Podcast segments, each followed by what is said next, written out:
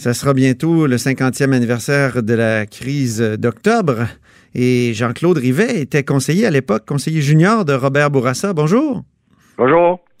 La crise d'octobre, vous l'avez vécue comment, Jean-Claude? Euh, bon, au bureau du premier ministre euh, avec d'autres, avec euh, il y avait Julien Chouard qui était chef de qui était le, secrétaire général du gouvernement, Paul Desrochers qui était très présent, et puis le chef de cabinet, M. Bourassa, là, Guy Langlois. Alors moi, par contre, comme le, on se rappellera que le gouvernement avait siégé finalement Reine-Élisabeth, moi j'étais j'ai pas donc j'ai manqué beaucoup de choses parce que j'étais euh, j'étais en charge du bureau de Québec là. moi je faisais le lien avec le bureau de, Québec c'est ça. Donc à Québec il y a quand même eu euh, toutes sortes de choses. La signature de la lettre euh, Marc Lalonde qui est venu faire signer une lettre de Marc Lalonde, conseiller de, de, Pierre-Éliott Trudeau. Il, faisait, il est venu faire signer la fameuse lettre pour demander les mesures de guerre. Vous n'étiez pas là à ce moment-là. Je, savais que c'était ça en discussion, mais je n'ai pas vu la lettre comme telle. Je n'ai pas participé non plus à la rédaction de ces, trucs-là. Robert Bourassa a toujours ressenti ça comme euh, l'échec de sa vie, la mort de, Pierre Laporte. Oui. Essentiellement, pour Robert Bourassa, je l'ai dit assez souvent, c'est la caisse d'octobre, pour lui, c'est Pierre Laporte. Mm-hmm. Euh, la personne de Pierre Laporte, le fait de, de il aimait bien la politique, M. Bourassa, comme vous savez, mais sauf que, que les gens puissent mourir à cause de ça, il, trouvait ça invraisemblable. Il s'est resté dans le fait qu'il n'a pas réussi, il s'est resté chez lui euh, quelque chose de toujours présent jusqu'à ces derniers jours. Là. Je suis convaincu que pour lui, c'était le plus grand échec, je pense, de ne pas avoir réussi à sauver la vie de Pierre. Est-ce qu'il aurait fallu éviter, euh, continuer de négocier puis éviter la loi sur les mesures de guerre? Ben, euh, ce qui est arrivé avec la loi des mesures de guerre, ce que mon souvenir, c'est que évidemment les services policiers qui n'avaient pas le professionnalisme ou l'expertise qu'ils ont aujourd'hui, euh, ce qui est arrivé, c'est je pense qu'à un moment donné, ils, avaient, ils étaient à bout d'informations, en toute fin pratique. Mm-hmm. Et, et, alors, la loi des mesures de guerre avec les, les arrestations, là, euh, de, centaines de, Québécois.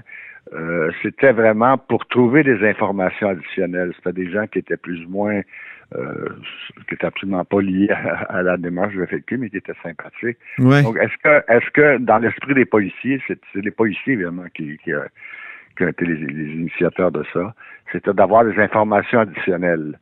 Mm-hmm. pour essayer de, trouver la... Et dans l'esprit de M. Bourassa, c'était perçu je suis convaincu que c'était perçu comme ça euh, pour lui-même. C'était vraiment que les policiers avaient besoin de ça pour avoir des informations additionnelles pour essayer de retrouver euh, Pierre Laporte. Il y a des gens là, qui demandent des excuses à Justin Trudeau pour euh, le, fait que son père a promulgué la loi des mesures de ben, guerre, 500 personnes euh, arrêtées sans mandat. Est-ce que c'est est-ce que c'est justifié ou est-ce que quand on voit ça, ben, quand on dit qu'on voit ben, que c'est Québec qui a posé, qui, l'a réclamé, que Drapeau, euh, le maire de Montréal de l'époque, vraiment était, était celui qui, qui, la voulait le plus, est-ce que c'est à, Trudeau à s'excuser? Et, M. Bourassa a approuvé, bien sûr, la, oui. Il a acheminé la demande. Il était, finalement, il était d'accord. Comme je disais, c'était pour dans son esprit, c'était pour avoir de l'information. Euh, bon, des excuses, c'est évident que, que les personnes qui ont été arrêtées ont été très injustement, ils ont subi des traumatismes euh, certains. Euh, je pense qu'après, d'ailleurs, il me semble qu'après la période, il y a eu quelques indemnisations. Oui, effectivement, il y en a eu, oui.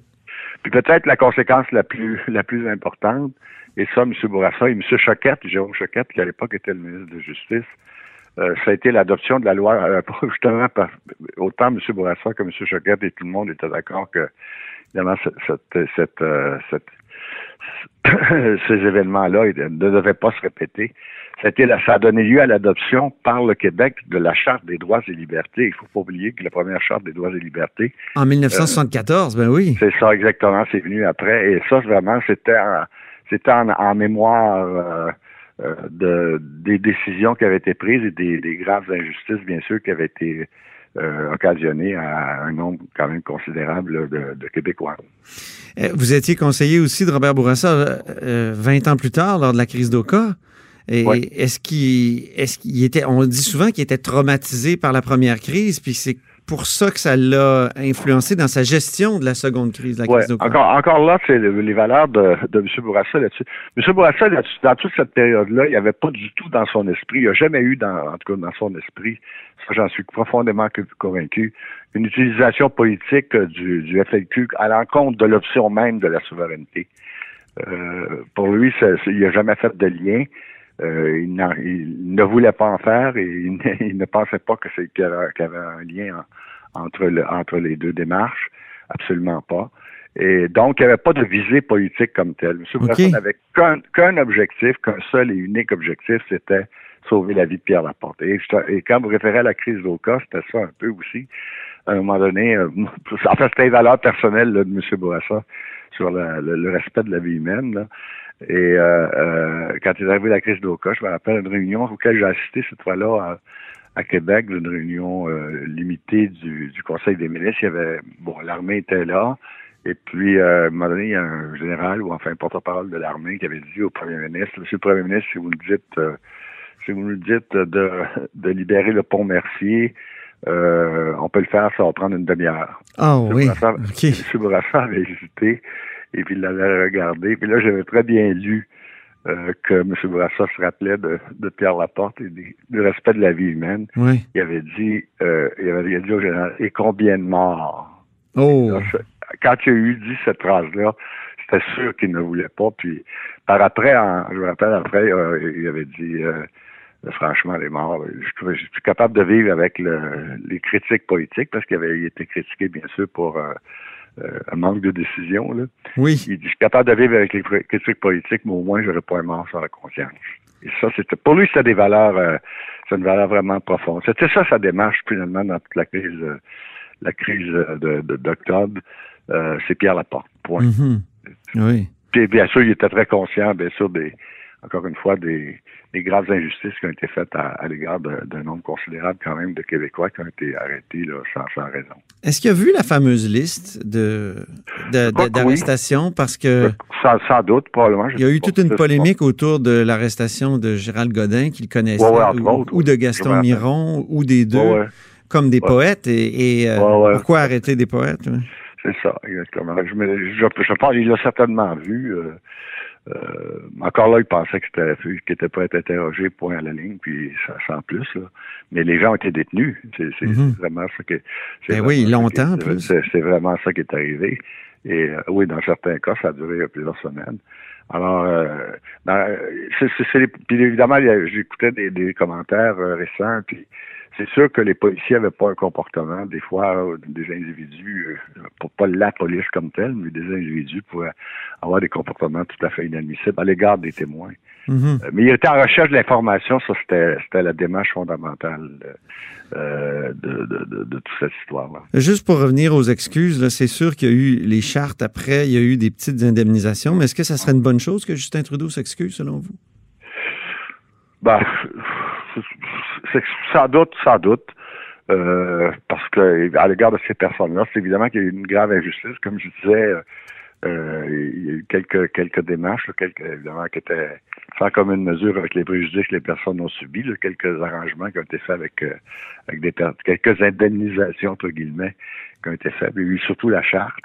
La charte, la charte québécoise était, à mon sens, l'excuse vraiment euh, du gouvernement du Québec et à l'égard de ce qui avait été fait, ce, ah avait eu, ce que les gouvernements avaient eu comme comportement euh, à ce moment-là, y compris le, gouvernement de M. Bourassa, bien sûr, qui avait adopté ça, qui avait approuvé cette démarche-là, mais dans, dans les conditions que, que je viens d'expliquer. Abordons un tout autre sujet en terminant. Jean-Claude Rivet, vous avez été sénateur de Stadacona pendant 22 euh, ans, du 11 mars 1993 euh, au 31 janvier 2015. Vous êtes donc retraité. Il n'y a, rien qu'à moi que des choses comme ça arrivent. Oui, vous avez été retraité. vous êtes retraité actuellement du Sénat, donc on peut s'imaginer que vous avez un traitement correct. Oui, mais récemment, vous écrivez sur Facebook, j'ai reçu un chèque de 300 dollars du gouvernement fédéral. Je me demande bien si ce programme est bien ciblé pour les gens dans le besoin. Et, c'est une bonne question.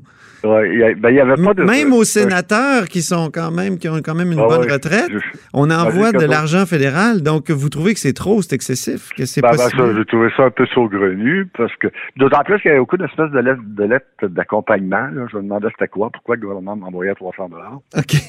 Et puis, euh, et puis j'ai regardé un peu sur Google, puis j'ai vu que c'était pour les personnes âgées, euh, alors qui donnaient 300 dollars. Mais ce qui m'avait étonné, ce qui m'a étonné, c'est que comment se fait-il que ce programme-là soit universel? Il me semble que le gouvernement fédéral dispose de nos de nos, de nos revenus, là, il sait combien on gagne. Oui. Et puis il me semble que pour des gens qui ont enfin, je pense qu'il y a des centaines de milliers de Québécois de, Québécois puis de Canadiens qui qui en a beaucoup beaucoup plus besoin que moi et que d'autres euh, qui, ont, les mêmes revenus que moi. Mm-hmm. ça m'a un peu surpris que qu'ils n'aient pas euh, gradué là, ce, ce, chèque-là euh, en fonction des revenus des personnes. Mais peut-être qu'il n'y a pas eu le temps, je ne sais pas. Vous qui avez été dans les coulisses pour euh, plusieurs crises, on a nommé crise d'octobre, crise d'Oka, puis ensuite comme parlementaire, vous avez été sénateur.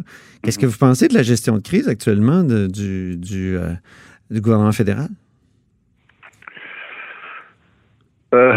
Justement, trouvez-vous qu'on donne trop d'argent ou ben là, je ne suis pas, pas en mesure de l'évaluer comme tel, là, mais euh, enfin, j'imagine que sur le plan, évidemment, les gouvernements, c'est, pas propre au gouvernement canadien, là, c'est vrai. Mhm. C'est vrai du gouvernement, de tous les gouvernements en Europe, on le voit. C'est, le, le, le, le, le choix, la dichotomie entre euh, la croissance économique et puis les mesures les mesures de, de, de sanitaires comme telles. Euh, et euh, ils, ils, font un choix qui est toujours extrêmement euh, difficile euh, entre mhm. prendre des mesures restrictives, mais on sait que ça va nuire à l'économie. De l'autre côté, on a besoin de l'économie. Alors, pour, pour, tous les gouvernements, je pense, sont, moi, je pense que la gestion du gouvernement canadien est sensiblement de même valeur que celle euh, en France, en Allemagne ou enfin dans les autres pays. On ne parle pas des États-Unis à cause de Trump. Là. Mais il envoie peut-être un peu trop de chèques à, tout le monde.